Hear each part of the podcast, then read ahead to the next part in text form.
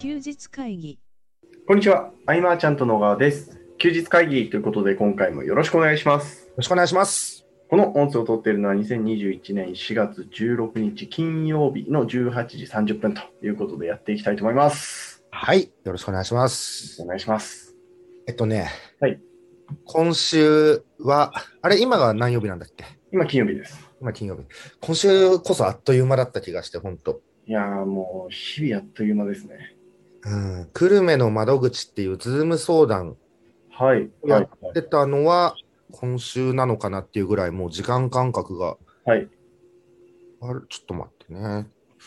えーあ、今週か。そうだ。はうん。で、窓口で久しぶりにみんなのね、ビジネス相談受けて、相変わらずみんながね、はい。一人一人がジャンルバラバラなんで、はい。これはものすごく僕のためにもなるというか、うん。引き出しがね、あ、あれもあった、これもあったっていうね、ん頭の体操にもすごく良くてはい。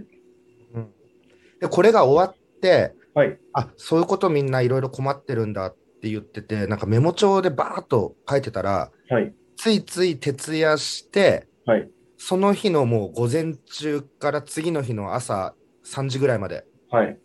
えー人に会ったり飲んだりで、はい。これで完全に体調崩して、でしょうね。本来だから昨日収録する予定だったんで、はい。はい。そうそうそう。やっぱ崩しちゃうね。いやー崩さない方がいいですよ。うーん、こう、ダーッと入れて、いや、まあ、一日ぐらいだったら大丈夫かなと思ったりもしてたけど、うーん、そう。あで、それのね、はい夜は、はいえっと、まあ、なんだろう、昔で言うとこのさ、はい健太がうちの事務所来た時、まあ、菅ゼミか、はい。その菅ゼミの一番最初の人はい。はい。であはいる佐野拓也君はい。と、まあ、添田さんとかね、はい。あと、ノックの役員呼んで、はいまあ飲んでたんですよ。えー、はい。で、まあ、昔話に花が咲きみたいなね。うんうんうんで、あのー佐野くんは昔から、はい。なんかキックボクシングが好きだったなあ、。そうでしたね。はい。なんなんか事務所の。ところでもなんかミット打ちとかやってたりとか、はいはいはい。あったなと思って、うん。で、今も、その、堀口教授選手はいはいはのカメラマンとかやってたりして、い。え本当にこう、好きなことを貫いてね、ー。うん。やってきてるなと。で、そんな中で、あの、株式会社トリドリって、はい。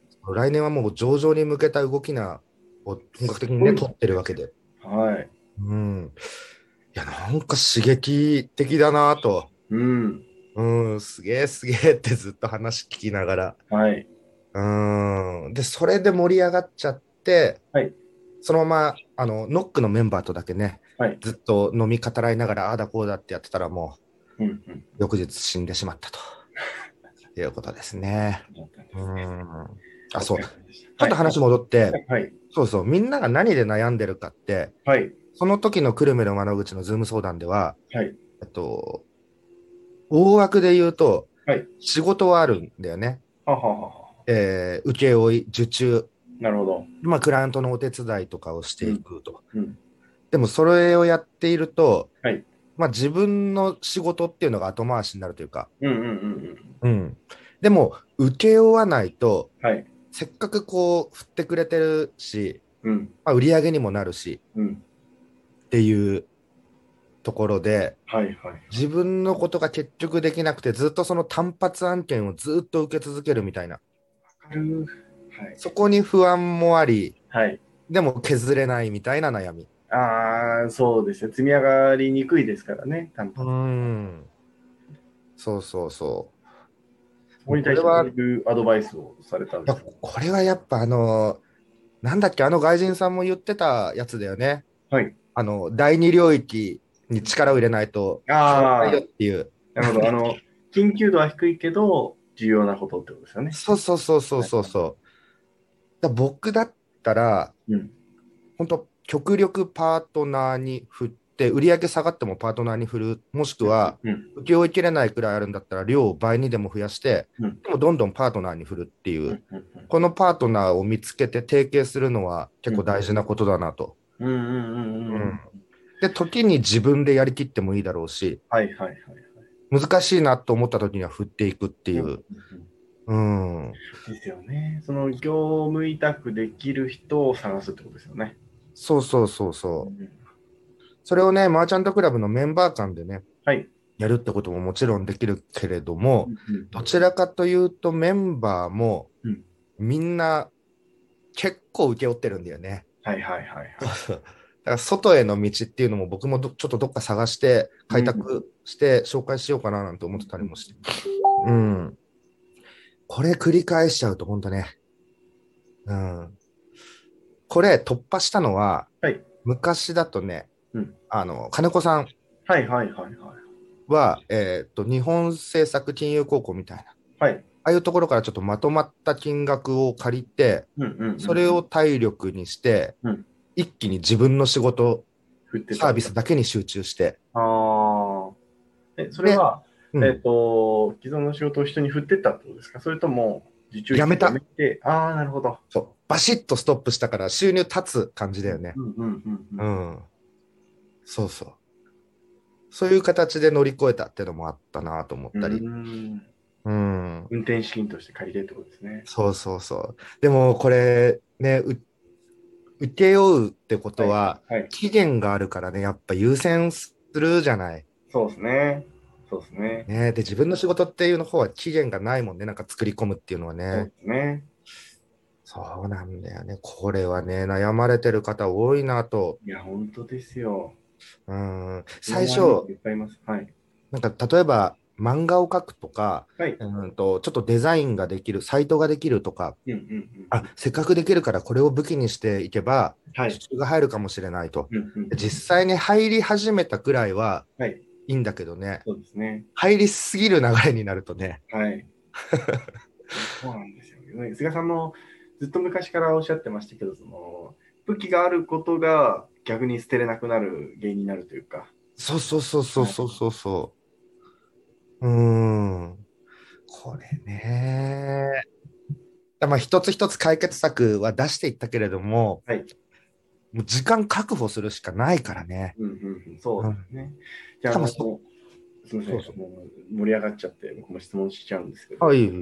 あのではその自分に来た仕事を、まあ、パートナーさんに振っていって自分の時間を空けるっていうのはとてもその通りだと思うんですね。うんうん、うん。で、そうなった時にこうどこにバリューを出すかみたいなところって結構皆さん悩まれる方が多いんじゃないかなと思うんですよ。ああ、はい。あの何々さんだから仕事をお願いしたっていうクライアントさんにとってみたら、要はその仕事を他の人にお願いしてるのって面白くないと思う方もいらっしゃると思うんですね。いやそこなんですよね。 それありますよね。ありますよね。例えば、はいノックの場合だと、加藤義郎君にお願いしたい。はい。みたいな。うん、だから最初のうちは、はいやっぱりディレクション入ってうんたりして、うん積極的に。はで、いえっ、と、担当とかを紹介しながら交流してったりはい。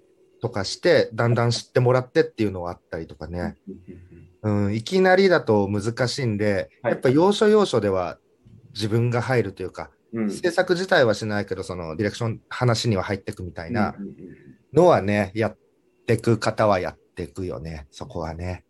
うん。あるなどういうふうにこうスライドさせるというか あのどこバリューをどこに持っていくのがいいのかみたいなのは悩ましいですよね。ぁねそう、キリオさんとかとの場合だと、はいやっぱコンタクト、チャットワークグループでコンタクト取りながらも、なんかあったら、時には飲める機会があったら飲みに行ってとかでね、はい一緒に紹介していく中で、うん結構うまくいったりもしてるけどね。うんうーんなるほうどん、ただ、今のこの飲むとかなかなか難しいと、はい遠方のお客さんってなった時はね、最初は入りつつとか、えー、ズームミーティングとかで紹介しつつとか、うんなんかそういうところからだと思うんだよね。うんでも必ず自分も入ってるよっていう形で、なるほどでチすャッねトワークグループ作ったりとかね。うんうん。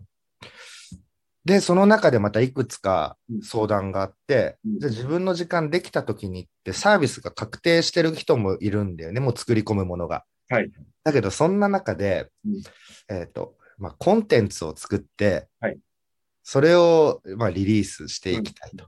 うんうんこれも、うんそんな時間をこう、せっかく作った中で、うんコンテンツに打ち込むとなると、はい一発一中行きたくなるわけですよ。まあ、それはそうなりますよね。うん、でもそうもいかないというか、そうですよね。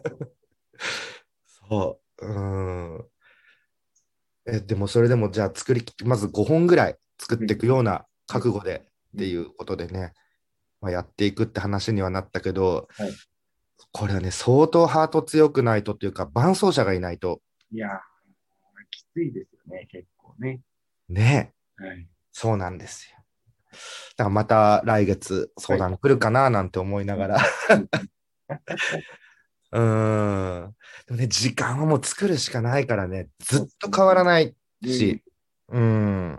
そうなんでだんだんもしかしたら、い競合というか、はいライバルがもっといい、えークオリティで、うん、安価でっていうのもあるかもしれないし、全然あります。うん。なんかね、ここならとか見てるとね、結構すごく綺麗なイラストとか描いてくれる人が、本当もうお小遣いみたいな金額でね、うん。やってくれてたりもするので。うんうん。そうですね。この請負いっていうのは、まあ、次のステージみたいなとこなのかな、もうこう、時間を生み出さないとみたいなねい。やそうですね。結局、楽にならんのですよ。うん。そうしていかないとね。はい、そこが難しいところ。うん。なんかそういうので悩んでる方がいたら、はいあの、LINE でメッセージください。うんうん はい。うんあ、そうだ。はい。質問。あ、そうですね。感そ想うだ、そうだ。質問をいただいているので、読んでいきたいと思います。はい。 T さんからいただいた質問になります。3月21日の休日会議で、菅さんからコミュニティの企画に悩むときは、メンバーを個別にメッセージしてみると良いとアドバイスいただき、メンバーに個別連絡を取ったところ、新しいメンバーさんに企画に参加していただくことができました。うんメンバーさんからも、えー T さんが個別にメッセージしてくれたおかげですと言ってもらえて、とても嬉しかったです。改めてありがとうございました。上記に関する質問なのですが、個別にメッセージすると言っても、正直なかなか内容に困るようになってしまいました。まだ発信しているメンバーも少なく、ただ質問ありますかと聞いても、まだわからないことがわからない状態で、とお返事をもらうことも多いです。菅さんは個別にメッセージをするときは、どんな内容にしていますか教えていただきたいです。よろしくお願いいたします。という内容です。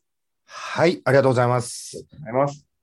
まあ、あのね、何かをこう企画しても、はいえー企画してこんなのできましたよって言っても、なかなか参加してもらえない場合、ね、個別で声をかけていったりとかね、コミュニケーション取っていくといいよみたいな、そんな話だったかと思うんですけそど、うですねはい。これまず、えっ、と、そう、個別発信がなぜ有効かっていうのは、はい全体配信があるからこそ個別発信が際立つってことは、そうだ、大前提で伝えとかなきゃいけないなとうんうんうん思って。まあ、はいでそんな中で個別でメッセージすると言っても、はいえーもう拾えるものがないってことですよね、多分ね。そうですね。ああ、なるほど。